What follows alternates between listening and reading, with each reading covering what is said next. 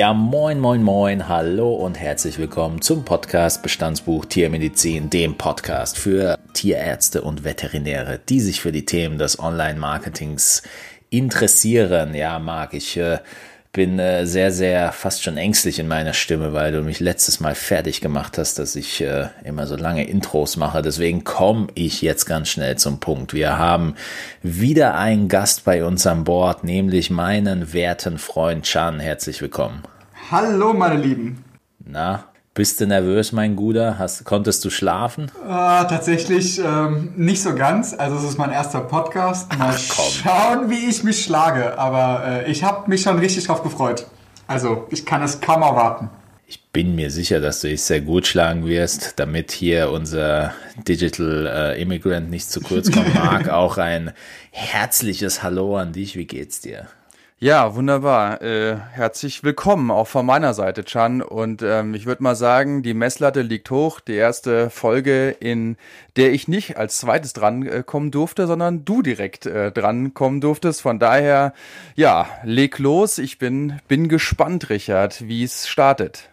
Ja, ich habe die Messlatte bewusst hochgelegt, weil äh, ja nicht, dass es jetzt heißt, wir würden hier nur noch Freunde einladen und äh, äh, nach dem Jan jetzt irgendwie den Chan und wer kommt als nächstes mal? Nee, der Chan ist tatsächlich äh, begleitet mich äh, nicht nur als guter Freund, sondern auch als Experte schon seit vielen Jahren und äh, stand mir immer mit Rat und Tat zur Seite. Und ich glaube, für dieses Thema ähm, Webseiten, was wir ähm, jetzt immer wieder auch schon aus der Community gehört haben, klar, es ist einfach ein Thema, das uns alle betrifft ist er, glaube ich, genau der ähm, Richtige, der uns da einfach weiterhelfen kann. Ähm, wir werden heute weniger auf äh, ja, technische Dinge eingehen. Äh, äh, es ist, glaube ich, erstmal sehr, sehr wichtig, dass wir dieses Grundgerüst aufbauen und einfach uns mal die Frage stellen, mache ich diese Webseite selbst, mache ich es mit einem Baukasten, gebe ich es an den Experten weiter einfach diese grundsätzlichen offenen Fragen klären, bevor wir vielleicht in der nächsten Folge ja tiefer eintauchen.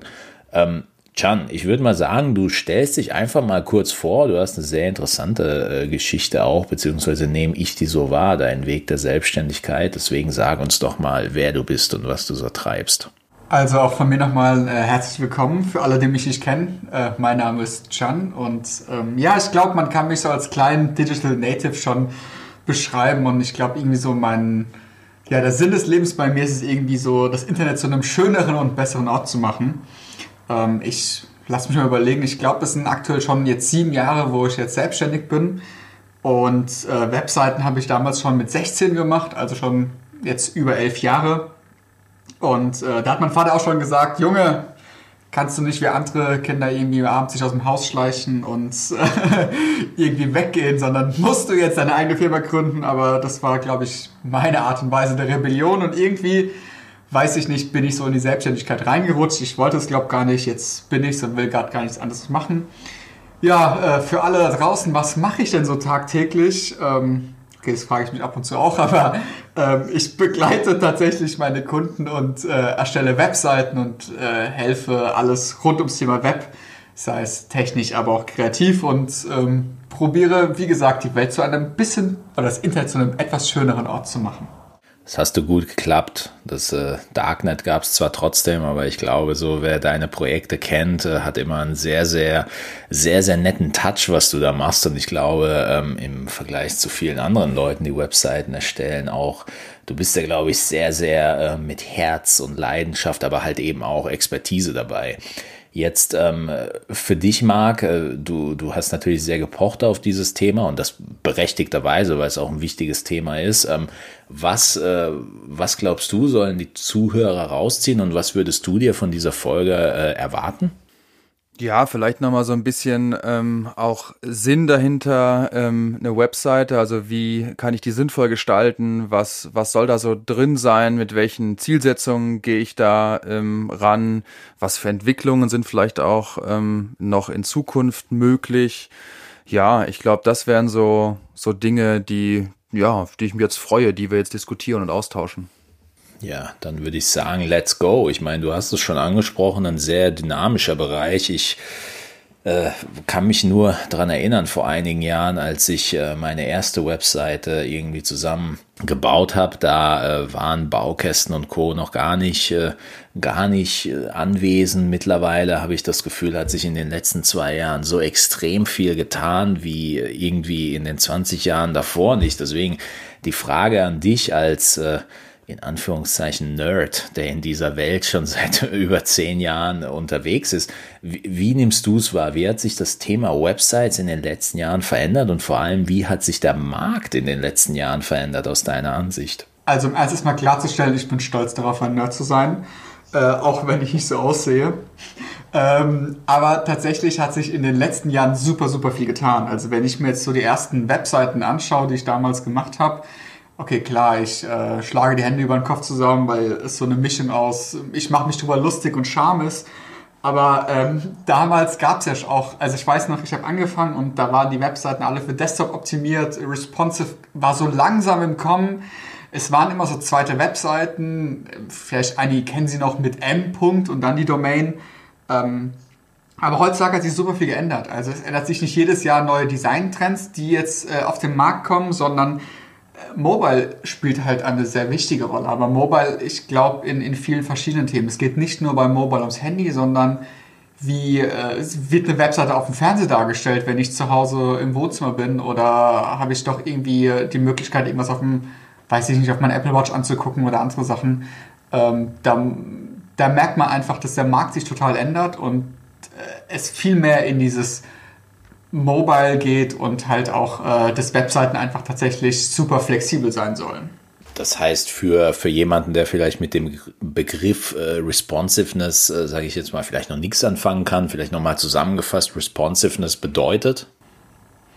Ähm, Responsiveness bedeutet, dass es im Endeffekt eine Website ist, aber die auf tausend Geräten dargestellt werden kann. Also sei es egal ob Desktop, sei es Tablet, sei es äh, iPhone oder halt ein anderes äh, Smartphone da ist aber auch der, der, der Punkt wichtig, jedes Smartphone hat nicht dieselbe Bildschirmgröße. Also wie kann ich die Webseite so programmieren, dass sie halt auf ähm, allen Geräten optimal dargestellt wird.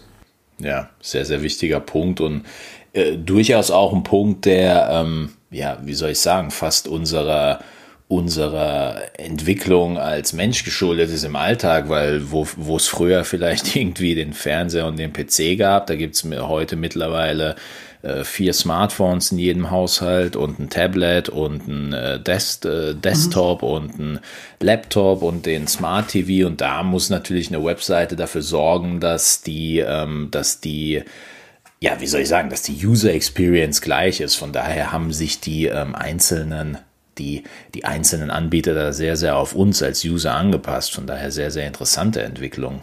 Es geht aber auch nicht nur mit technischer Entwicklung, die sich in den letzten Jahren geändert hat, sondern auch das komplette Userverhalten ist ganz anders. Also ich vergleiche immer dieses gute Beispiel, wenn ich früher in den Laden bin und gesagt, welche Kaffeemaschine haben Sie? Und da war der Verkäufer beratend da und hat gesagt, ja, wir haben die und die und die und die und ich bin, habe danach meine Kaufentscheidung getroffen. Heutzutage recherchieren User viel mehr und äh, sind, Richtig, ja. sind super stark Konsumenten geworden und gehen in, ins Geschäft und sagen nicht, welche Kaffeemaschine haben sie, sondern ich suche diese Kaffeemaschine von diesem Modell, was ist ihr Preis? Und ich glaube, dieses Vorwissen, diese Vorrecherche hat sich in den letzten Jahren auch wirklich drastisch geändert.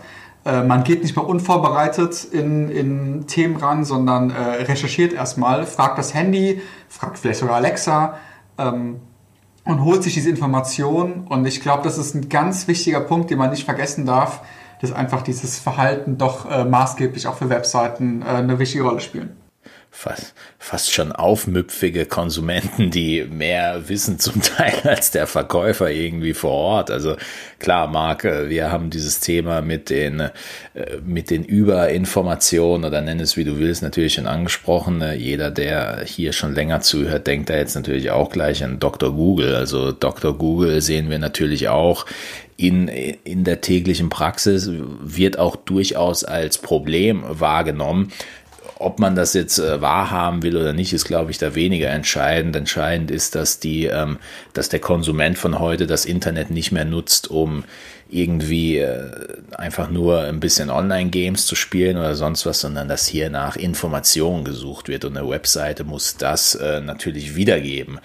Die um den Chan, äh, dem großen Webseiten-Fan, natürlich hier den, den Webseitenwind aus den Segeln zu nehmen, äh, äh, Marc, deine, deine Lieblingsfrage, die wir auch schon sehr oft debattiert haben. Wie, wie könnten wir eine Folge machen, ohne diese zu stellen? Deswegen hau die natürlich diesmal auch wieder gerne raus. Ja, vielen Dank für die Google-Stabübergabe. Aber ähm, ja, ist ja immer, ich darf direkt die unangenehmen Fragen dem, dem Gast stellen. Da hast du direkt gut äh, weiter ähm, gegeben. Wunderbar. Ja, Chan, du, ich komme ja noch äh, aus Zeiten, äh, wo es eigentlich hauptsächlich nur statische Websites gab ähm, und Suchmaschinen, die es heutzutage gar nicht mehr ähm, gibt, mit dabei. Aber wenn wir jetzt nochmal an Google zurückdenken und wir hatten ja auch eine Folge äh, gemacht zu Google My Business, wäre jetzt so die Frage halt eigentlich, warum brauche ich eigentlich noch eine, eine, eigene eine Website, wenn ich doch äh, mir auch eine Seite bei Google My Business äh, beziehungsweise eine Seite bei Facebook einrichten kann? Ich glaube, das sind zwei Dinge, die komplett unterschiedlich sind. Man muss sich nicht die Frage stellen, brauche ich das oder das, sondern ich denke, die Antwort ist, ich brauche beides. Das eine ergänzt das andere. Und ähm, das ist, glaube ich, auch ganz, ganz wichtig. Ähm, zudem sollte man auch wissen, ab dem Moment, wo ich bei Google My Business bin, äh, bin ich auch limitiert in meiner Darstellung und den Informationen, die ich äh, darstellen möchte. Mhm. Eine Webseite hat da viel, viel mehr Möglichkeiten und Facetten. Ich kann wirklich die komplette Markenwelt, die ich aufgebaut habe über die Jahre, auf meiner Webseite widerspiegeln und es ist ein, ein super wichtiger Punkt. Heutzutage sucht ihr danach und der nächste Klick von Google My Business ist einfach die Webseite. Und wenn ich da keine habe, ist es eventuell doch ähm, sogar ein sehr schlechtes Zeichen dafür. Und deswegen finde ich eher beides statt entweder oder. Ja, finde ich, finde ich auch den Punkt, äh, den wir sicherlich noch ansprechen werden. Ich meine, ähm, Google My Business, klar, was Google My Business so extrem wichtig macht für uns als Konsumenten, ist natürlich die, ist natürlich das Sternesystem. Also da, da, da hat Google und auch alle anderen ähm, Plattformanbieter haben natürlich diese Gabe, dass sie uns ähm, unser Userverhalten über die Jahre erziehen können. Aber das, was du sagst, ist, glaube ich, genau richtig, weil wenn ich als, ähm, wenn ich als äh, Konsument aus dieser grauen Masse Google My Business quasi den nächsten Schritt gehen will und dann merke, oh, ich äh, bin hier gerade auf einer Webseite gelandet, mit der kann ich mich äh, nicht identifizieren, weil irgendwie alles viereckig und Asbach uralt ist. Das ist da natürlich ein Problem.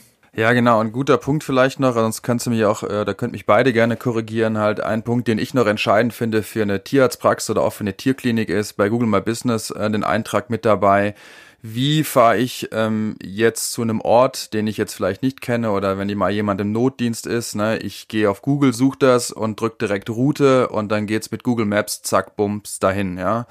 Und ich glaube, das ist halt auch nochmal ein ganz, ganz schneller Schritt, wenn das da eingetragen ist, dass das halt auch nochmal, ähm, ja, für viele der Praxen und Kliniken auch sehr von Vorteil ist. Nee, absolut. Also da bin ich, äh, da bin ich absolut bei dir. Gerade wenn es wenn es schnell gehen muss, sind solche, sind solche Dinge extrem relevant. Und äh, trotzdem ist es, glaube ich, so, was der Chang genau richtig sagt, ist fast schon so zu bewerten als Google My Business ist quasi dieses Ticket, um überhaupt dabei zu oder dabei sein zu dürfen, weil Fakt ist, wenn ich eine Webseite habe, die auf ähm, auf der zweiten oder dritten Seite von Google rumdümpelt, dann werde ich überhaupt nicht gefunden, wenn ich kein Google My Business Account habe.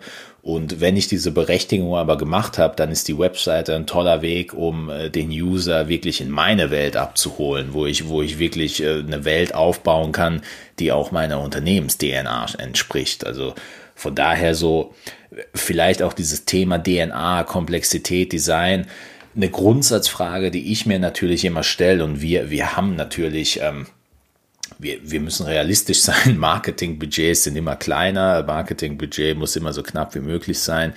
Wir sind immer einen Schritt davon entfernt, Dinge selbst in die Hand zu nehmen. Wenn wir jetzt an das Thema Webseite selber bauen denken, was, was sagst du als Experte? Ist das gut investierte Zeit oder ist das reine Zeitverschwendung, weil man, weil man das einfach rausgeben könnte an einen Experten, der das für eine überschaubare Summe umsetzt? Das ist eine super gute Frage und ich höre sie ja auch sehr oft von meinen Kunden. Äh, wenn ich mir jetzt so die Baukästen heutzutage anschaue, sind die Baukästen echt sehr gut geworden. Sie sind nicht nur technisch sehr gut, sondern sie sind auch designmäßig sehr gut geworden. Aber man darf nicht vergessen, dass ein Baukastensystem eine ganz andere Herangehensweise hat. Ich habe etwas Fertiges, was technisch ist und stülpe da mein Design drauf. Mit einem Experten ist es eher andersrum. Da habe ich immer jemanden, der mit einem leeren Blatt Papier anfängt. Erst kommt die Gestaltung und danach die Technik. Also es sind zwei komplett verschiedene Herangehensweisen. Und dadurch kann es aber auch sein, dass ich einfach Features habe, die ich gar nicht brauche auf meiner Webseite äh, oder halt auch an meine Grenzen kommen. Also vielleicht will ich etwas äh, realisieren, aber es funktioniert nicht und äh, das ist dann ein bisschen schade. Und ich glaube, der, der, der für mich ausschlaggebendste Punkt ist, wenn ich einen Website-Baukasten hole, ich eine, bin ich technisch ganz weit vorne vielleicht, aber ich habe keinen Experten, der mir Tipps gibt oder einen frischen Wind reinbringt. Äh, und das ist, glaube ich, dieser Unterschied zu einer Agentur, wo jemand Drittes, Außenstehendes halt einem über die Erfahrung, die man über Jahre gesammelt hat, Tipps geben kann, Vorschläge, äh, Vorschläge Ratschläge geben kann, ähm, damit einfach die Webseite performt und auch gut aussieht. Und das ist halt dieser Unterschied, den darf man nicht vergessen. Traue ich es mir zu, selber mit einem Baukasten mein Wissen anzubauen, dass ich sowas machen kann? Oder sage ich, ich vertraue da jemand, weil ich es auf ein nächstes Level, äh, nächstes Level heben will und äh, mache das mit einem Partner zusammen? Und das sind, glaube ich, so diese, diese wichtigen Punkte, die man für sich beantworten muss, bevor man eine Entscheidung treffen kann. Finde find, zeigt auch fast schon, wie, wie oldschool ich mit meiner Herangehensweise bin, weil wenn ich jetzt an eine Webseite selber bauen denke, dann denke ich nicht an einen Baukasten, sondern an meine kläglichen Versuche am Anfang, die ich irgendwie selbst mit WordPress gemacht habe und wo es dann wirklich auch, also ich kann jetzt nur von meiner Erfahrung erzählen, wo, wo ich wirklich ähm, Dinge nachgebaut habe, eins zu eins, die ich auf YouTube oder auf Udemy oder sonst wo gesehen habe und dann trotzdem an den Punkt kam, wo ich gemerkt habe, irgendwie klappt das gerade nicht, wie es soll.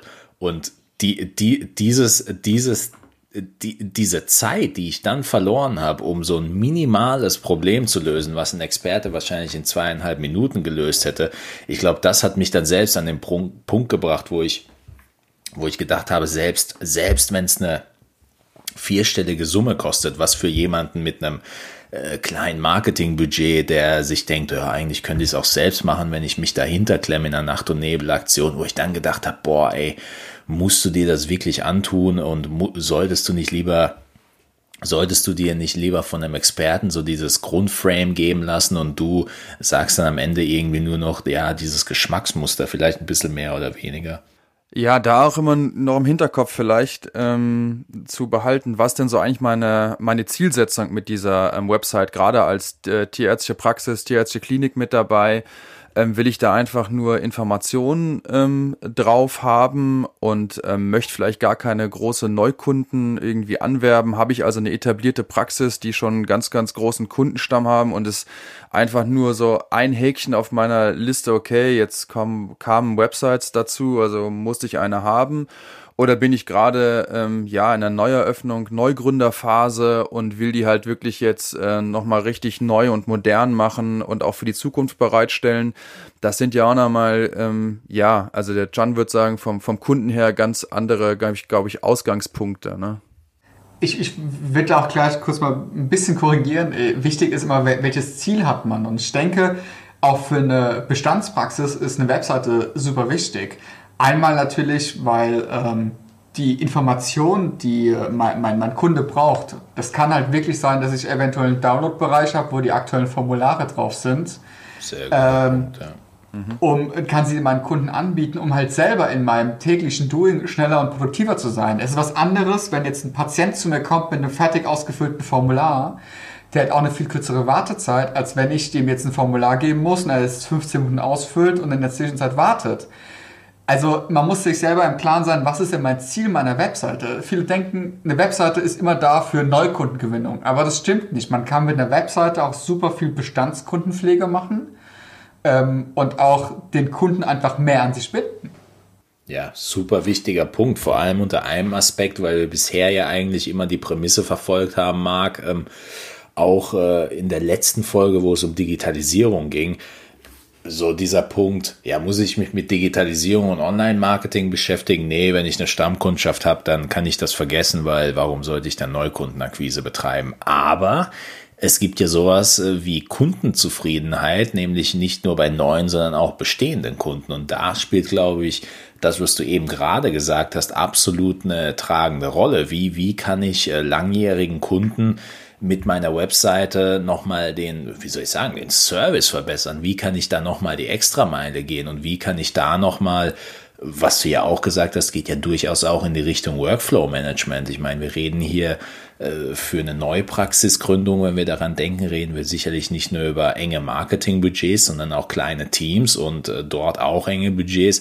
Kann ich da vielleicht, ähm, klingt immer peinlich, ja, aber kann ich an jeden Kunden, an jeden Neukunden vielleicht drei Minuten einsparen, weil wenn ich das auf 1000 oder 10.000 Kunden hochrechne, da kommt da betriebswirtschaftlich einiges zusammen, was ich da am Workflow Management machen kann. Und eine Webseite hat absolutes Potenzial, da wirklich, ähm, ja, wie soll ich sagen, ähm, fast als äh, Wegbegleiter schon, äh, schon den Kunden abzuholen und äh, den Kunden ja, zu führen und äh, vielleicht auch an die eigene Praxis, an die eigene Philosophie heranzuführen. Von daher. Ich ja. denke, es ist ja aber auch an dem Punkt so, wenn ich ähm, also mal dran denke, wenn ich auf meiner Webseite meine Leistungen nicht ähm, klar kommuniziere und es kommt ein Patient und hat einen Termin äh, und dann ist er da und dann merke ich aber, ich kann den gar nicht bedienen, weil ich, äh, weiß ich nicht, diesen Eingriff nicht mache oder diese Tierart eventuell nicht betreue, dann habe ich ja dies, diesen, diesen Platz an jemanden verschenkt, der vielleicht äh,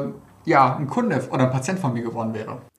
Ja, ist ein super guter Punkt, Jan, den du da ansprichst. Ähm, ich habe in den letzten, sag ich mal, so zwei, drei Jahren, wenn ich mir da so Websites angeguckt habe ähm, von Kolleginnen und Kollegen, ähm, habe ich auch, äh, habe ich viele grauslige gesehen, aber auch viele richtig, richtig gute. Ähm, und äh, ich sag jetzt mal, äh, was aber wirklich fast immer gut drauf war, war die Beschreibung der Leistungen mit dabei. Mhm. Und ähm, da wäre auch jetzt so direkt mal eine Frage. Also eine Sache, die mir spontan einfällt, hat auch ein Kumpel von mir jetzt ähm, gesagt, der eine eigene Praxis hat. Ihm hat das super viel geholfen, dass er halt seine Termine jetzt online äh, vergeben kann und das direkt in der äh, in der Website halt integriert hat. Das ähm, hat den richtig nochmal nach nach vorne gebracht halt. Ja, also ich, ich glaube, es geht auf diese Funktion, wie du schon gesagt hast. Äh, man, man kann den, den, den Kunden, also es ist oftmals mehr als eine Visitenkarte, sei es eine Anfahrtsbeschreibung, sei es eine Terminanfrage oder ähnliches. Und damit kannst du, glaube ich, einem, einem Kunden schon ein sehr positives äh, Gefühl geben, weil der Kunde auch das Gefühl hat, er hat sich jetzt darauf vorbereitet ähm, und ähm, kommt einfach mit besseren Gefühl in die Praxis. Okay, das heißt, so diese, was, äh, was du bisher sehr gut und sehr brav gemacht hast, ist eigentlich genau das, was wir die Folgen bisher eigentlich immer gemacht haben, ist den, ich als Online-Marketer sage natürlich immer Kunde, wir können auch Patient sagen oder sonst was, der steht im Vordergrund. Ich glaube, da sind wir uns alle einig und da, darum geht es auch sowohl bei der Online-Marketing-Präsenz als auch bei einer Webseite. Jetzt nehmen wir den Punkt, wir haben uns wirklich ähm, gegen dieses Baukastensystem entschieden, weil wir recht schnell gemerkt haben, okay, ähm, der Button, äh, den ich da integrieren will, der geht irgendwie nur eckig. Ich will ihn aber rund haben. Ich kann meine Schrift irgendwie nicht importieren und alles, äh, alles ist doof mit diesem Baukastensystem. Ich will jetzt eine selbst gecodete Seite. Ich glaube, als Laie hast du da und ähm, korrigiert mich, wenn ich falsch liege. Als Laie denkst du da natürlich oft, ich bin entweder im Bereich WordPress, billig und schnell, in Anführungszeichen, oder ich bin im Bereich ähm, selbstgeschriebene Codestruktur, wo jede Codezeile gefühlt irgendwie 10 Euro kostet und ich irgendwo bei 30.000 Euro pro Webseite lande. Dem ist jetzt natürlich nicht so und deswegen ist jetzt die Frage, wo liegen ähm, die Vorteile bei einer Webseite, die auf WordPress basiert, wo liegen die Vorteile bei einer ähm, ja, individuell gecodeten Seite und was sind hier vielleicht sogar deine Erfahrungen, die du aus Sicht der Tierärzte äh, fast schon empfehlen könntest? Also man muss sich selber immer seine Anforderungen bewusst sein. Ne? Was will ich mit der Webseite haben? Wie viele Änderungen habe ich und so weiter. Und das entscheidet ganz oft auch über das System. Äh, nichtsdestotrotz, wie du es schon gesagt hast, es gibt zwei Herangehensweisen. Entweder ich habe einen Baukasten, wo schon was fertig da ist, wo ich auch nichts ändern kann am Quellcode. Oder ich habe ein eigen installiertes System, sei es WordPress, Drupal, Drupal 3 oder ähnliches, äh, wo ein Experte da ist. Wenn man sich fürs Zweite entscheidet, ist es halt, hat das den Vorteil, da ich halt äh, mit einem Designer auf einem leeren Blatt Papier anfange und ein Design mit dem Kunden entwickle, ähm, was halt für den Kunden passt. Also es ist nicht ein x-beliebiges Design, sondern es ist das Design vom Kunden. Und wenn der Kunde die Farbe grün hat, dann haben wir genau dieses Grün. Hat der Kunde diese Schriftart, dann ist es genau diese Schriftart und so weiter und so fort. Also die, den Anforderungen des Kunden kann man mit einer individuellen Seite viel mehr gerecht werden. Und der zweite Vorteil ist, wenn man nach dem Design an die Entwicklung geht, hat man einen super schlanken Quellcode, der schnell lädt, was SEO-mäßig ganz wichtig ist ähm, aber halt auch äh, langfristig ähm, optimal für den Kunden ist. Wenn, wenn, wenn man von vornherein weiß, das sind die Elemente, die oft ausgetauscht werden müssen und so weiter und so fort, dann, dann hilft das ja auch dem Kunden in der Bedienung der Webseite. Und äh, das, das macht einfach auch den Unterschied aus. Also man darf auch nicht vergessen, eine Webseite lebt von Änderungen. Und wenn ich halt für weiß ich nicht, ich möchte jetzt eine Karriereseite aufziehen und muss für das Einstellen einer Stelle, äh, brauche ich zwei Stunden versus ich habe ein anderes System, wo es nur 15 Minuten dauert, dann ist es eventuell auch etwas, wo man langfristig mit berücksichtigen sollte. Klar, es ist ein System vielleicht am Anfang teurer gewesen, aber es spart mir langfristig mehr Zeit. Jetzt äh, von dem, ich glaube, eine berechtigte Frage, die jetzt viele Zuhörer an der Stelle haben, ähm, durchaus berechtigt, weil ich die Frage auch selbst immer habe und äh, Kunden auch immer wieder.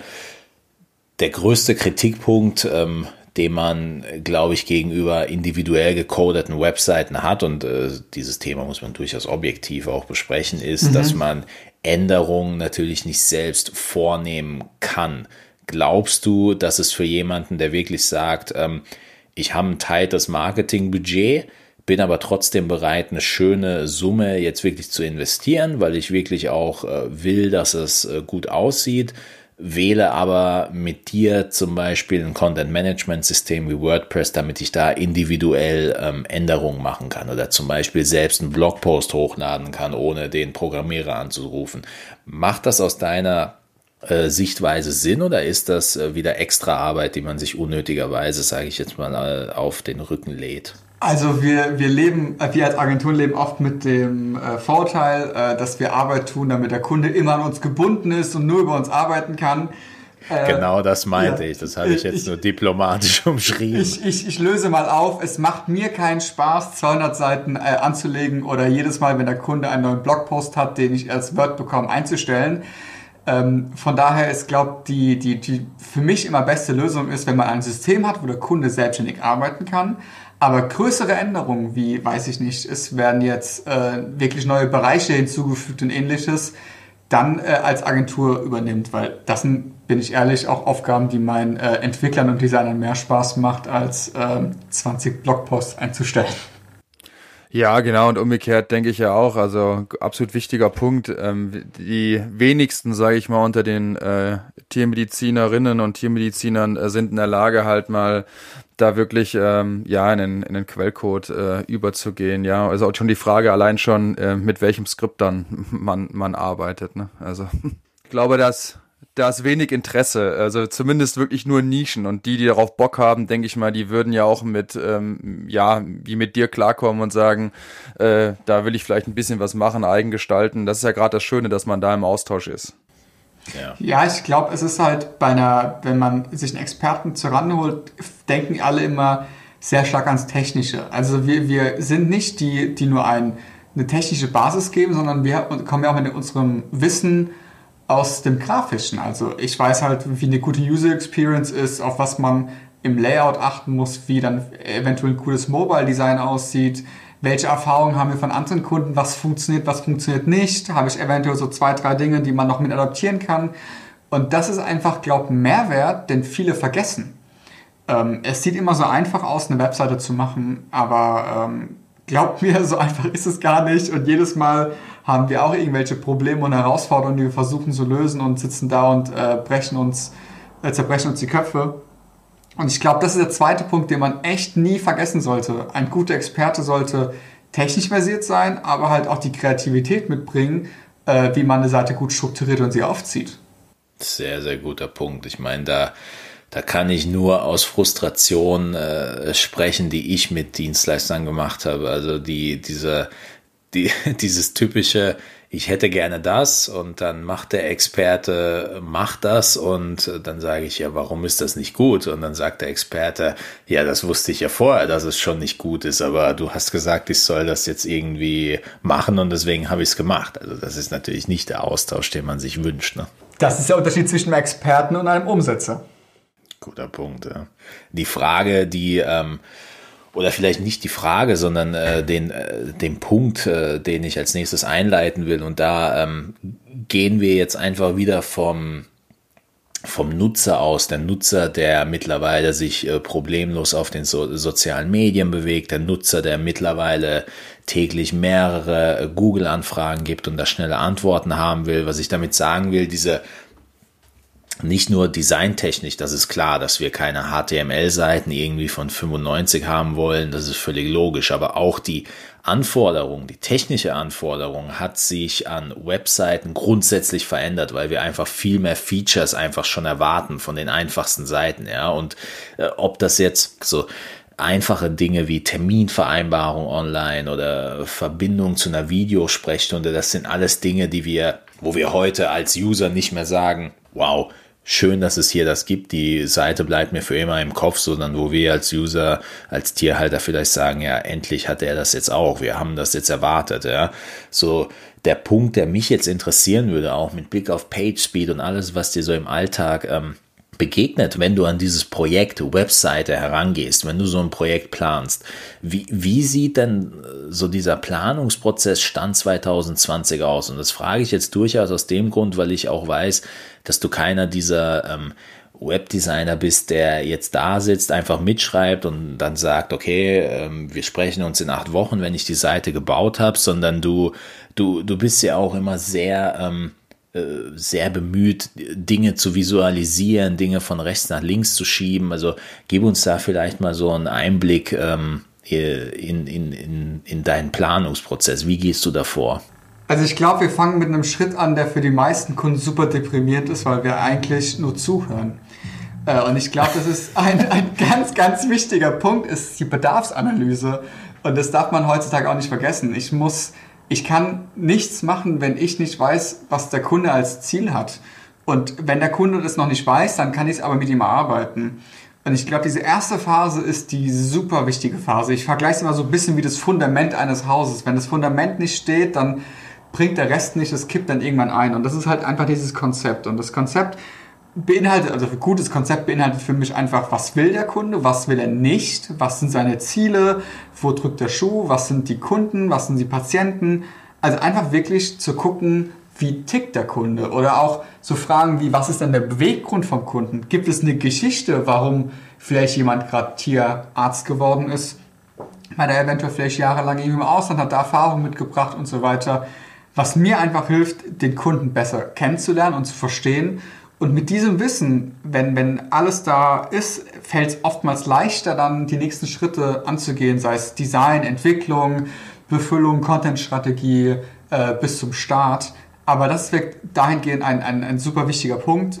Davon leitet sich wirklich alles ab. Davon leitet sich eine Typografie ab, also die Schriftarten, aber auch die Farben, ähm, die Bildsprache und so weiter. Und wenn diese Sachen nicht geklärt sind, finde ich heutzutage 2020, dann, dann wird es schon schwer, äh, eine relativ gute Webseite zu machen, weil oftmals habe ich das Gefühl, es ist einfach Augen zu und drauf schießen und dann, wenn es passt, hat man Glück gehabt. Das heißt, so dieser, dieser, äh, so wie sich vielleicht viele, die noch nie ähm, mit jemandem zu tun hatten, der eine Webseite entwickelt, das ist jetzt nicht in die Richtung so, du, du kommst da quasi in so ein Gespräch mit einem Experten und äh, all diese Dinge, die dir wichtig sind, außen vor und da geht es nur darum, kannst du das so programmieren oder kannst du hier irgendwie noch ein Rechteck mehr hinprogrammieren, wo Schrift dann drüber geht. Also es geht wirklich auch um diese Kernwerte, die so eine Webseite ja auch besonders und einprägsam machen. Eben. Und ich glaube, diese Werte kriegt auch der Endkunde wieder mit. Also wenn man, äh, wenn, wenn dieses, dieses Konzept an sich nicht schlüssig ist und ich mit dem Kunden gemeinsam nicht weiß, was die Ziele sind, dann weiß der End oder der User auch nicht die Ziele der Webseite und ist dann irgendwie da und sagt, hey, warum ist ein Gästebuch und warum ist da das und warum ist da das? Und wenn da kein, kein einheitlicher roter Faden ist, dann wird eine Webseite langfristig nicht erfolgreich. Und ich glaube, das ist äh, etwas, was, was heutzutage super, super wichtig ist. Ich glaube, es gibt halt auch verschiedene Startpunkte ähm, so in der äh, Tiermediziner-Community. Also so ein bisschen, ähm, was ich damit sagen will und meine, ist, dass man äh, auf der einen Seite vielleicht äh, die Leute hat, die sagen, okay, ich brauche jetzt eine, eine, eine Website und ähm, dann, okay, ich habe vielleicht noch gar kein richtiges Ziel, dann kann man das herausarbeiten. Andere sagen vielleicht schon, okay, ich habe das und das ähm, konkretes Ziel oder äh, die konkreten Ziele mit dabei. Was aber wirklich bei vielen gemein ist, wird bestimmt sein, dass sie gar nicht so sehen, ähm, ja, was, was, was können denn eigentlich Website alles? Weil ich meine, wir beschäftigen uns hauptsächlich mit, ähm, mit Tieren und weniger mit, mit Tech-Kram und ähm, von daher, ähm, ja, ist natürlich auch schwierig, so ein Ziel wirklich ähm, spezifisch und präzise zu, zu formulieren, wenn man gar nicht weiß, was eigentlich alles möglich. Also da gebe ich dir auf jeden Fall voll, voll recht. Es ist ähm, ab und zu gibt es auch einige Kunden, haben wir auch schon erlebt, die Ziele definieren, die gar nicht realisierbar sind. Und ähm, es ist, glaube ich, auch ganz gut zu wissen, wenn von Anfang an das nicht funktioniert oder wenn ich halt doch ein sehr ambitioniertes Ziel habe und ähm, es einfach wirklich nicht realisierbar oder umsetzbar ist. Äh, und das macht halt auch relativ vieles aus, weil viele sich halt Webseiten doch ganz anders vorstellen, aber halt super viele Parameter hinten dran stecken. Kannst du vielleicht so irgendwie ein paar Punkte irgendwie nennen, wo man so sagt, so, okay, das sollte eigentlich so aktuell so eine, eine moderne Website eigentlich alles können und das über, ja, über die Performance kann ich mir halt auch meine Ziele vielleicht definieren? Also ich glaube, äh, wenn wir mal so, so, so Checklisten durchgehen, was eine Website heutzutage erfüllen muss, sollte, dann sage ich den ersten Punkt und zwar, dass die Webseite soll auf jedem Endgerät sichtbar sein.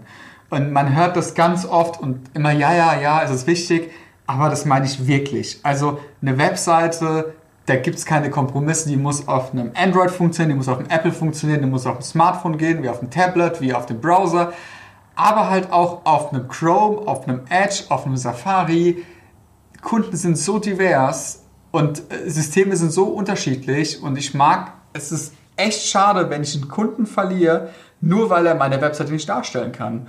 Und ich denke, das, das ist wirklich so einer der wichtigsten Punkte. Schaut, dass das Ding überall funktioniert. Das kann man testen, dafür gibt es super viele Tools. Man kann messen, auf welchen Geräten mein Kunde unterwegs ist und halt dahingehend einfach das Ding zu optimieren. Es bringt halt nichts, äh, wenn halt die Darstellung doch äh, falsch ist.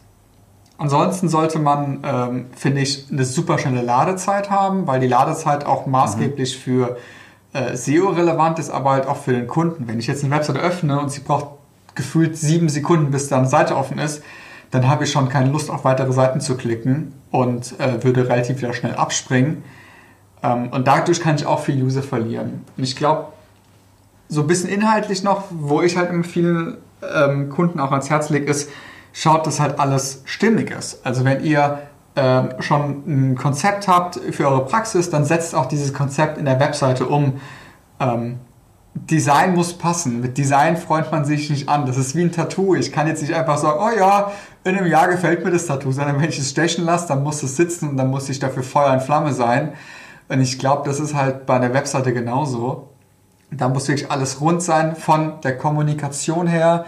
Und versteckt euch nicht, zeigt das Team, kauft keine Bilder, sondern äh, holt doch vielleicht mal einen kleineren Fotografen, äh, der mit euch einfach und anderen Tieren auch schöne Bilder macht, die authentisch sind, wo die User halt euch sehen, eure Geschichte sehen und einfach wissen, da ist jemand und das ist halt irgendwie kein gestelltes Bild, wo jemand im Arztkittel einem anderen die Hand gibt und äh, in die Kamera lächelt.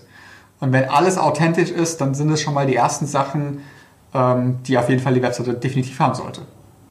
Ja, sehr, sehr wichtig. Ich glaube, was, was an dieser Stelle auch immer oft vergessen wird, und da sprechen wir jetzt gerade von den Städten, wir sprechen von Berufseinsteigern, die sicherlich auch einen entsprechenden finanziellen Druck im Rücken haben.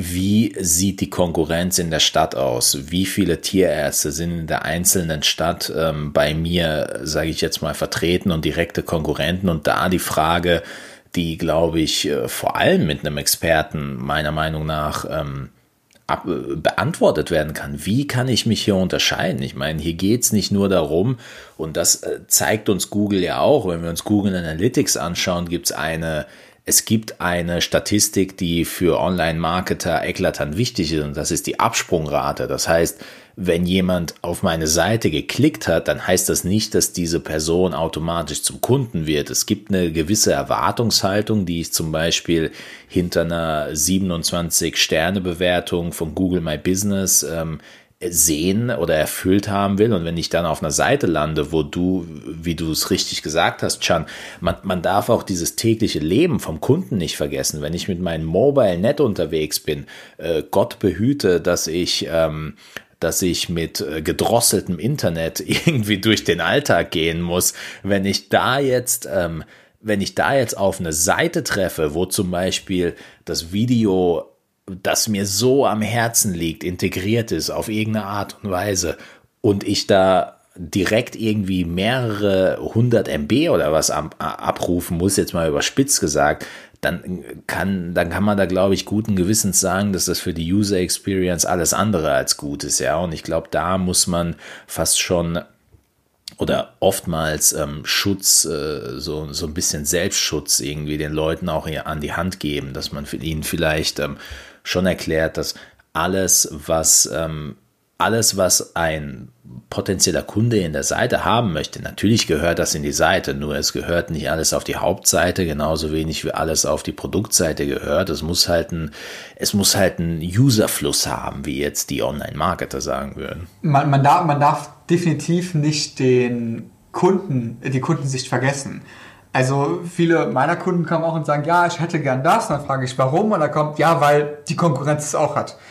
Ähm, da muss man sich selber fragen, also oft ist weniger mehr. Und äh, habe ich ein Tool, habe ich ein Feature drauf, dann muss ich mich hinterfragen, macht das Sinn? Warum mache ich das? Bringt es wirklich meinem Kunden etwas? Oder halt eben nicht?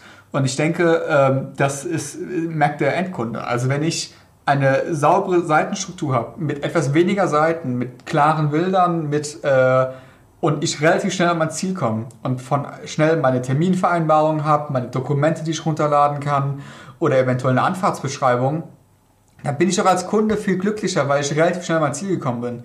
Wenn ich aber eine Seite habe, die total überfrachtet ist, wo ich irgendwie auf 30 Punkte klicken muss und dann irgendwie durch, keine Ahnung, drei Doktorarbeiten, bis ich irgendwo mal im Impressum die Telefonnummer gefunden habe, dann, dann, dann habe ich doch wieder ein total schlechtes Gewissen und habe da schon keine Lust mehr drauf. Ja, und vor allem ein sehr, sehr wichtiger Punkt, äh, den man äh, da, glaube ich, über die, über die Jahre irgendwo auch gelernt hat, ist die, ähm, eine Seite, die, die kann zwar vieles machen, die, die sollte aber nicht alles machen, wenn, wenn es irgendwo unnötig ist, weil im Endeffekt geht es darum, es, es geht um, es geht um schnelle Entscheidungsfindung, es geht darum, dass wir dem Kunden das geben, was er sucht. Und natürlich sucht der Kunde irgendwo, was ich immer super sympathisch finde, sind diese äh, tolle Teamfotos, wenn es wirklich darum geht, das Team darzustellen, wer wird später mein Tier behandeln, was ja heute mittlerweile durchaus als Familienmitglied gesehen werden kann und auch gesehen wird, berechtigterweise. Mhm. Da braucht man einfach so einen ersten Eindruck und äh, auf den Unterseiten braucht man sicherlich andere Sachen. Ich brauche aber nicht alles auf einmal und was ich vor allem nicht brauche, sind irgendwelche Features, die die ich so äh, nicht nutzen will, nicht nutzen werde. Und äh, vor allem, das sollte man sich auch überlegen, nur weil die ähm, ja die Praxis mit, äh, ich äh, sage jetzt mal überspitzt, mit 20 Mann Besatzung einen Live-Chat irgendwie integriert hat, heißt das nicht, dass ich auch einen Live-Chat integrieren muss, weil eine Sache, die ich gelernt habe als Online-Marketer, ähm, die Kunden, sobald sie die Möglichkeit haben, mich zu kontaktieren, werden das auch machen. Und zwar auch um 3.38 Uhr, wenn ich eigentlich schlafe. Und ähm, was ein Live-Chat in der Hinsicht dann natürlich erfordert, ist eine schnelle Antwort. Nur wenn ich das, wenn ich das von der Manpower nicht abbilden kann, genauso wie alle anderen Dinge, die ich auf meine Seite integriere, dann ähm, komme ich schnell an den Punkt, wo ich eine Hausparty geplant habe, die Leute irgendwie in Amtssturm sind und ich keine Softgetränke irgendwie bereitstellen kann. Also an diesem Punkt will man nicht kommen und da, so wie du es gesagt hast, weniger ist mehr. Ich, ich glaube, das ist auch, wie, wie, du schon sagst, also ich glaube, man muss nicht mal so ein bisschen fancy an Live-Chat denken, sondern ich denke, ein Blog es auch. Ähm, Blog ist super schnell realisiert. Aber was bringt es mir, wenn ich einen Blog habe, wo der letzte Beitrag von 2014 ist? Das ist Häme. also ja, es, es, es, ist wirklich so. Eine schlechte Webseite äh, ist oftmals schädlicher als gar keine Webseite. Und ich, also habt eine Webseite nicht falsch verstehen, aber das, was ihr macht, macht's richtig oder lasst es. Es ist genauso wie wenn ihr sagt, wir machen Social Media, da habt ihr irgendwie zwei Posts drauf und das war's. Das ist dann mehr peinlich, als es hilft. Sehr guter Punkt. Ich meine, genauso, genauso peinlich, so dieser, dieser typische B2B-Ansatz, ja, ich ähm, will irgendwie junger und hipper wirken und deswegen mache ich jetzt eine Seite, wo alles in die Richtung High Five und sehr, sehr lockere Sprache geht. Das passt dann natürlich auch nicht zu dem, was man, also so wie du sagst, das muss stimmig sein. Und, muss ähm, authentisch sein, das merkt der Endkunde oder Patient. Was, was natürlich für uns äh, super wichtig ist, und wir haben das auch schon thematisiert in der Folge, wird auch wichtig bleiben, ähm, das Thema SEO. Wir als alte SEO-Freaks sind natürlich totale SEO-Fans. Ähm, für, für dich als äh, jemand, der ähm, natürlich in erster Linie schöne Webseite hinstellen will und darauf achtet, dass vor allem der Kunde des Kunden zufrieden ist, welche Rolle spielt äh, SEO in deiner täglichen Webseitenplanung? Ähm, SEO spielt eine tatsächlich super äh, wichtige Rolle, weil eine Webseite, die nicht gefunden wird, ist halt keine gute Webseite. Es gibt ja nicht äh, umsonst diesen tollen Spruch, ähm, den besten Ort, um eine Leiche heutzutage verstecken, äh, zu verstecken, ist auf Seite 2 von Google. äh, und ähm, deswegen spielt tatsächlich SEO eine wichtige Rolle. Ich empfehle aber trotzdem den Leuten, je nachdem, wo sie gerade stehen, äh, nicht zu viele Baustellen auf einmal aufzumachen, sondern geht äh, Schritt für Schritt an die Sache ran. SEO wird auf einer Website definitiv berücksichtigt, aber man kann halt anstatt auf Content-Ebene halt auf anderen Ebenen auch SEO-mäßig ähm, schon diverse Maßnahmen ziehen, wie zum Beispiel, ähm, was nehme ich denn zum Beispiel, die, die Seitengeschwindigkeit oder wie ist der Quellcode mhm. geschrieben, ne? habe ich dann einen sauberen Code, ist, äh, ist es wirklich super programmiert, äh, bin ich überhaupt responsive? Wie werde ich auf anderen Sachen angezeigt? Wie sind meine Bildergrößen und so weiter? Also ich kann technisch definitiv schon einige Maßnahmen machen, die nicht den Content beeinflussen, aber mhm. die definitiv eine Rolle spielen in, in SEO. Ähm, und halt natürlich kann ich natürlich das ganze Thema weiter ausbauen, meine Keyword-Recherchen machen, Texte dementsprechend schreiben und so weiter, um besser gefunden zu werden. Aber um das Ganze zu machen, muss man wieder an den Anfang zurückgehen und sagen, was will ich überhaupt? Will ich Neukunden? Will ich irgendwie Bestandskunden besser gefunden werden? Was ist mein Ziel? Und wenn ich ein Ziel habe und ähm, es ein ganz anderes Ziel ist, zum Beispiel ich möchte äh, die Effizienz oder das, das mit meinen Bestandskunden ein viel besseres äh, Verhältnis haben, eine bessere User Experience haben, dann bringt es mir nichts, wenn ich jetzt auf irgendeinem Keyword auf Platz 1 bin. Weil ja. das wäre dann halt ein anderes Ziel. Also das muss man wieder mit seinen Zielen abgleichen. Und danach macht halt Sinn, inwieweit man SEO macht. Also die Frage, ob man macht, ist, steht nicht zur Debatte, sondern die Frage ist halt, wie tief gehst du rein? Sehr, sehr, sehr, sehr wichtiger Punkt, den, den ich nur aus unserer Perspektive beschreiben kann. Ich meine, wir haben mittlerweile einen Blog aufgebaut mit ähm, ganz, ganz vielen Beiträgen, ganz, ganz vielen Assets, die uns auch monatlich extrem viel äh, Traffic bringen. Ja, und für uns ist das ähm, durchaus gut, weil wenn jemand äh, eine Social Media Strategie sucht und dann an uns als Social Media Agentur herantritt, dann ist das äh, mir primär grundsätzlich egal, ob der aus Heidelberg, aus Mannheim oder eben auch aus Berlin ist. Ich kann ihn bedienen, weil meine Dienstleistung ähm, auf diese Art und Weise abgebildet werden kann. Nun ist aber die Motivation, die man vielleicht als Tierarzt äh, hegen könnte, ähm, contentmäßig, sage ich jetzt mal, den Traffic auf die Seite zu ziehen, den äh, vielleicht größere Konkurrenten machen, könnte dahingehend problematisch werden, weil wir hier doch, ähm, was unsere Kernleistung betrifft, an einen äh, physischen Ort gebunden sind. Und wenn wir hier jetzt an die Entfernung zwischen Heidelberg und Berlin denken, ich weiß jetzt nicht, wie viele Kilometer das sind, es ist klar, dass bei überregionalen Themen wie unserem Lieblingsthema Durchfall beim Hund, wenn da jetzt unser Bitte wenn, was? Wenn da, Durchfall beim Hund, Mann. Das ist ein ganz, ganz wichtiges Keyword. Wo wenn, bin ich hier reingeraten? Ich würde mal sagen, aber auch Richards Lieblingsthema. Bei mir nicht ganz so sehr in den Top 5.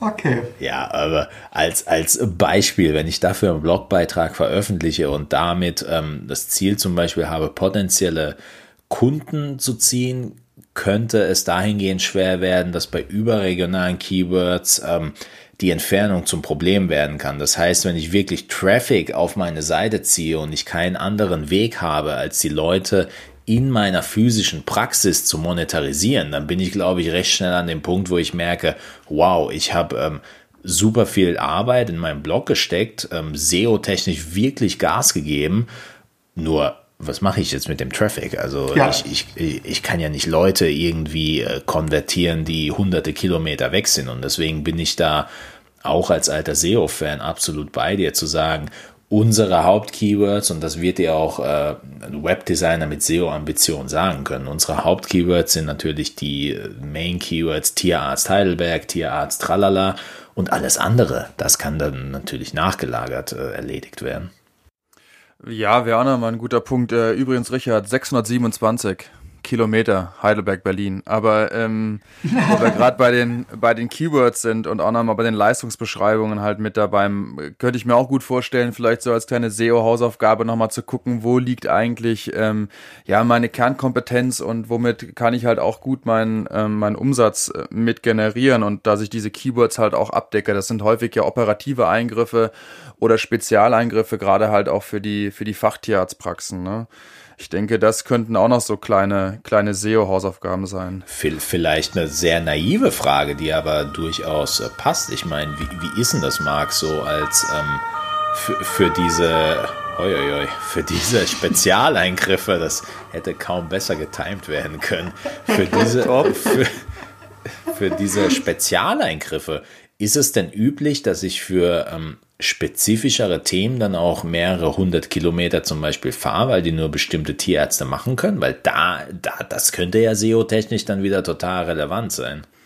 Ich würde mal äh, jetzt äh, spekulieren und sagen, je spezifischer, ähm, desto mehr Kilometer wird, wird auch auf sich genommen. Ja, das spricht sich ja auch rum bei, bei wirklich ähm, bestimmten Eingriffen oder äh, in Anführungszeichen Spezialisten. Das ist vergleichbar wie in der Normalmedizin auch. Da werden auch Reisen angetreten, ja, ähm, sei es in der Diagnostik oder auch in der in der Therapie. Ne? Also da, Achtung Männer, äh, da fahren die Patientenbesitzerinnen und Patientenbesitzer oder Tierhalterinnen und Tierhalter ähm, ja klar auch Strecken, die, die man sich so erstmal so nicht vorstellen kann, ja.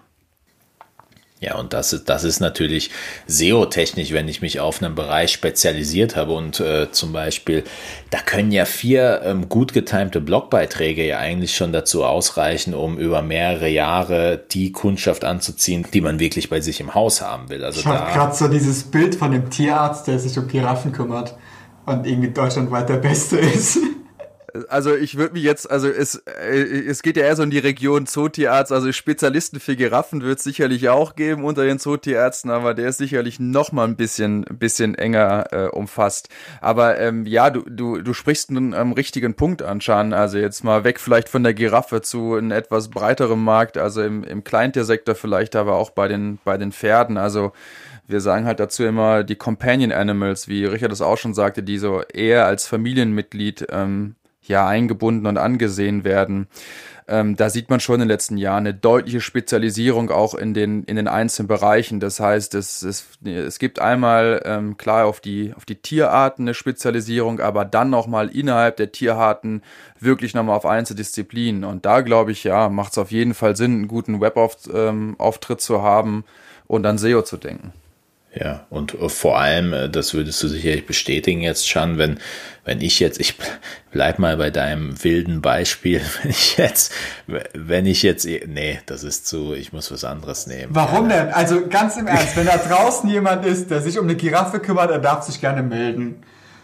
Nee, aber ich glaube, was, was man da auf jeden Fall mit seinem Webdesigner, der durchaus auch Ahnung von SEO hat, besprechen sollte, ist natürlich, die Hauptseite ist ein Thema und es ist ein Thema, wie wir uns über uns mäßig darstellen, wie wir das Team darstellen, aber dann ist es natürlich auch ein Thema zu sagen, welche speziellen äh, Eingriffe bieten wir an. Und da, das geht dann natürlich schon wieder in die Seitenarchitektur. Wie viele Unterseiten soll diese Seite ja. haben? Wie viele Überleitungen, interne Verlinkungen, Kategorien, das, was du schon angesprochen hast. Infomaterial zu diesen komplizierten Eingriffen, die vielleicht ähm, dem Patienten, äh, wie soll ich sagen, äh, besser abholen, als wenn man ihn einfach damit stehen lässt. Das ist durchaus etwas, was in so eine Planung rein muss und was meiner Meinung nach so eine äh, ja, so eine Seite von Experten für Laien quasi dann auch rund macht, dass sich auch jeder abgeholt fühlt. Also durchaus wichtig. Man soll aber den Kunden auch nicht oder Patienten nicht erschlagen. Also es bringt Ganz nichts, wichtig, wenn klar. ich dann eine Webseite habe als äh, Tierarzt mit 200 Unterseiten und wo ich über alles irgendwie drüber rede, sondern man muss irgendwie da eine gute Balance finden. Also ich sage immer, im Vordergrund steht immer der, der User, der Patient. Ähm, und ich sollte jetzt nicht irgendwie anfangen, rumzudoktern und äh, irgendwelche Sachen machen, damit äh, nur ich auf irgendeinem Keyword irgendwie eine Rang weiter nach oben komme und irgendwie aber doch den Großteil meiner User irgendwie dadurch verschrecke. Ja, finde ich einen ganz wichtigen Punkt, ey. Ich kann mich da immer so erinnern an äh, meine Erfahrungen noch so mit, mit Typo 3 oder wenn ich dann auch andere Seiten irgendwie gesehen habe und dachte nur so, meine Güte, was ist das hier für eine Navigation? Bitte gib mir irgendwie hier mal einen Navigator. Ich dreh bald durch. Ich finde ja hier gar nichts mehr in 17 verschiedenen Unterordnern. Aber da hat sich ja in den letzten Jahren auch echt viel ähm, getan. Und ähm, von daher auch die Frage, was glaubst du, was wird sich so in, in, in Zukunft noch, noch tun? Werden so Websites für Tierärztinnen und Tierärzte in Zukunft eher, ja, eher wichtiger oder eher unwichtiger? Also ganz klare Meinung, sie werden wichtiger. Und äh, wenn ich mir jetzt natürlich so Themen angucke wie äh, Telemedizin, äh, ich kann jetzt auch schon bei meiner Krankenkasse ähm, mit einem Arzt telefonieren, Videochat machen, habe meine Dokumente digital, dann äh, wird es nicht lang dauern, bis es natürlich für die Tierärzte auch kommt. Also man, man kann diese Szenarien vorstellen, ist die Frage, wie man es datenschutzmäßig abdeckt, aber halt ein Live-Chat äh, oder doch irgendwie eine Möglichkeit, wo ich Dokumente runterladen kann, die ähm, da sind, dann finde ich etwas ganz, ganz Wichtiges. Und ich glaube, der andere Punkt ist auch, man darf nie immer die Gefahr sehen, wenn ich alle meine Aktien auf eine Plattform gebe, die nicht in meiner Hand ist, sei es eine Facebook, sei es eine Instagram, sei es eine Google, dann weiß ich nicht, was damit passiert. Also wenn ich an meine Vergangenheit zurückdenke, äh, Yahoo war mal ganz groß, ich glaube, es gab auch noch AOL. Äh, und jetzt schauen wir mal, wo die jetzt dastehen. Klar ist der Punkt da, dass natürlich Google ein, ein, eine, eine riesen Macht hat und so weiter. Aber wer sagt denn, dass Google dieses Produkt, was da ist, My, Google My Business nicht einstellt? Also wir hatten vor einigen Jahren Google Plus, das war damals ein ganz großer Aufschrei, ist aber gefloppt, haben sie eingestellt. Und hätte ich jetzt meine komplette Kraft nur da reingesetzt, dann hätte mhm. ich ja mhm. schon was verloren. Ich äh, denke und äh, will alle nur an den Punkt zurückerinnern, den viele in der Hotelbranche gefeiert haben, als Booking und Co. zum ersten Mal dazu kam und alle gesagt haben, oh, Booking ist so toll, das bringt uns ganz, ganz viele Kunden, was zurzeit Google My Business sicherlich auch macht oder zumindest ein gepflegter Google My Business Auftritt und irgendwann Booking und HRS und alle gesagt haben, so, Freunde der Sonne, ab jetzt kostet's Geld. Und genau das, was du mhm. sagst, ist ja richtig. Woher wissen wir denn, dass Google My Business nicht irgendwann sagt, so 180 Euro im Monat, vielen Dank. Und äh, so wie du sagst, wenn wir, wenn wir alle Eier in einem Korb haben, äh, unfairerweise, was könnten wir denn machen? Wenn Google äh, tatsächlich das sagen würde. Nichts, weil sonst hätten wir, sonst müssten wir bei Null beginnen und äh, hätten wir nicht vorgeplant mit der Webseite. Man, man, darf auch nicht andere Sachen vergessen. Also wenn ich jetzt auf einen Kanal setze, ähm, und ich möchte echt keinem böse unterstellen, aber wer sagt denn, wenn ich einen YouTube-Kanal habe und mit meinem Content äh, YouTube sagt, hey, äh, wir wollen dich gar nicht und dich einfach tatsächlich mhm. sperrt, dann, dann bist du da und hast jahrelang Arbeit investiert und hast in etwas investiert, wo du keine Kontrolle hast. Und deswegen finde ich die Webseite super wichtig, weil die Webseite ist deins. Die kann dir, klar, außer wenn du jetzt etwas Illegales machst, keiner wegnehmen. Und da bist du Herr deiner Dinge. Du kannst deine Messung durchführen, du kannst alles anpassen, wie du willst. Du kannst sagen, ich will dieses Feature, ich will das nicht, es muss so und so sein. Es ist deins. Und ähm, das ist etwas, was man heutzutage nicht vergessen darf.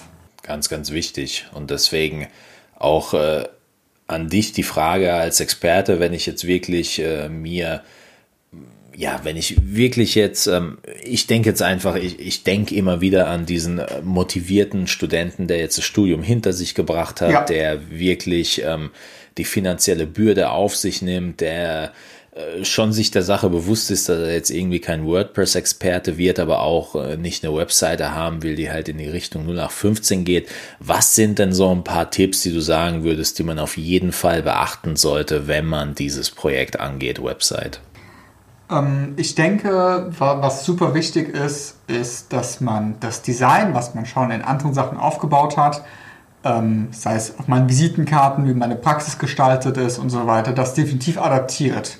Also das ist etwas, was relativ schnell umsetzbar ist, nutzt dieselbe Schriftart, nutzt eine Schriftgröße, habt dieselben Farben, habt dieselben Abstände, habt dieselben Bildmotive. Damit kann man schon super, super viel machen.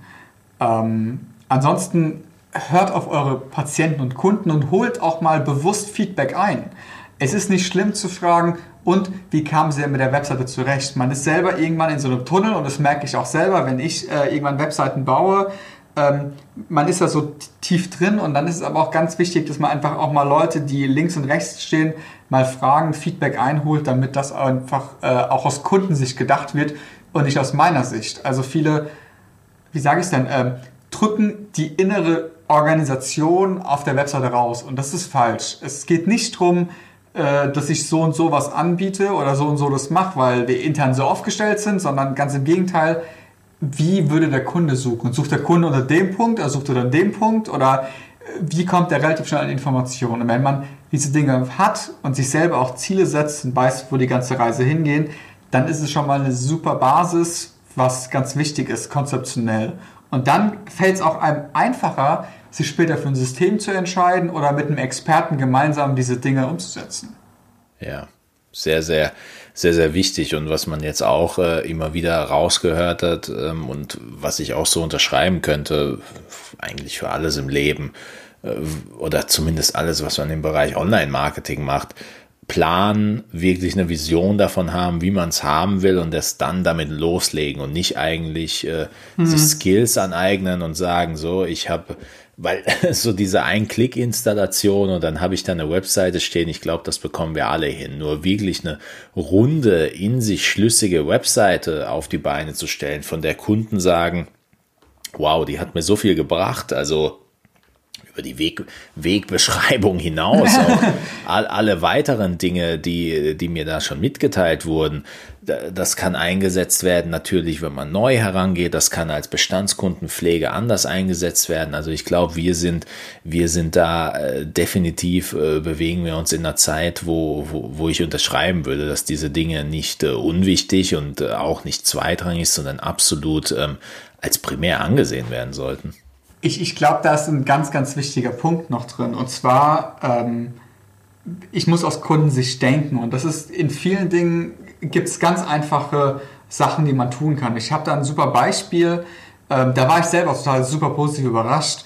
Im Endeffekt war das eine Therapeutin für Jugendliche, die waren so in einem Alter, so Teenage-Alter, so weiß ich nicht, vierte, fünfte, sechste, siebte Klasse und sie hatte halt eine Webseite und ähm, hat halt gesagt, sie hatte ganz auf diesen Punkt, dass diese Jugendlichen halt eine Angst hatten, wenn sie halt zu ihr gekommen sind, weil, ne, was passiert da, stimmt was mit mir nicht und so weiter und so fort. Aber auch diese Zielgruppe sucht. Also klar, ist ihre Hauptzielgruppe ihre Eltern gewesen, aber halt auch die Jugendlichen suchen. Und sie hat einfach eine ganz einfache Maßnahme hinzugefügt und zwar hat sie auf der Webseite so eine Art Sprachswitcher gehabt. Das kennt man ja normalerweise zwischen Deutsch und Englisch und Französisch aber sie hat es halt so auf jugendlichen Sprache gemacht. Also ab dem Moment, wo ich drauf geklickt habe, war die Du-Form, es waren kürzere Sätze, weniger Fachbegriffe und so weiter und so fort. Und so, so hat sie wirklich mit ihrer Zielgruppe geredet. Und ich fand es einfach, das ist was so Einfaches, so Simples, es ist technisch nichts Kompliziertes, was sie gemacht hat. Aber sie hat halt mit ihrer Zielgruppe äh, anders interagiert. Und das ist etwas, was halt natürlich auch beim User, sei es bei den Eltern, aber halt auch bei den Jugendlichen ganz anders äh, im Gedächtnis geblieben sind und die Jugendlichen sind halt mit etwas weniger Angst zu in die Praxis gekommen. Und ich glaube, ähm, das sind so Kleinigkeiten. Also man denkt, sagt immer so aus User-Sicht denken, es muss total kompliziert sein. Ist es aber gar nicht, sondern einfach sich nur vielleicht mal so zwei, drei, ähm, auch den Mut haben, zwei, drei Patienten zu fragen, was man da umsetzen würde und äh, dementsprechend auch dieses Feedback zu berücksichtigen und dementsprechend mit aufzunehmen. Ja, finde ich, finde ich so unglaublich wichtig und äh, meine Meinung ist nach wie vor, dass all diese Leute, die ähm, aktuell studieren, aber sich jetzt schon mit diesen Themen des Online-Marketings und des SEOs beschäftigen, dass die in ganz, äh, ganz absehbarer Zeit ähm, wirklich auch es schaffen werden, ihr Wissen für diese einzelnen ähm, für, diesen, für diese einzelnen Experten-Teilbereiche auch weitergeben werden, weil mittlerweile ist es so einfach, wirklich Content aus dem Kopf irgendwie online zu bekommen. Mhm. Und ich mhm. glaube, dass ähm, all diese Tierfutterhersteller und irgendwelche Affiliate-Seiten, die die Rankings zum Teil ähm, aktuell dominieren, bald wirklich von diesen äh, nach äh, diesen aufstrebenden Tierärzten und Tierärztinnen abgelöst werden, weil die es mhm. einfach äh, beherrschen werden, mhm.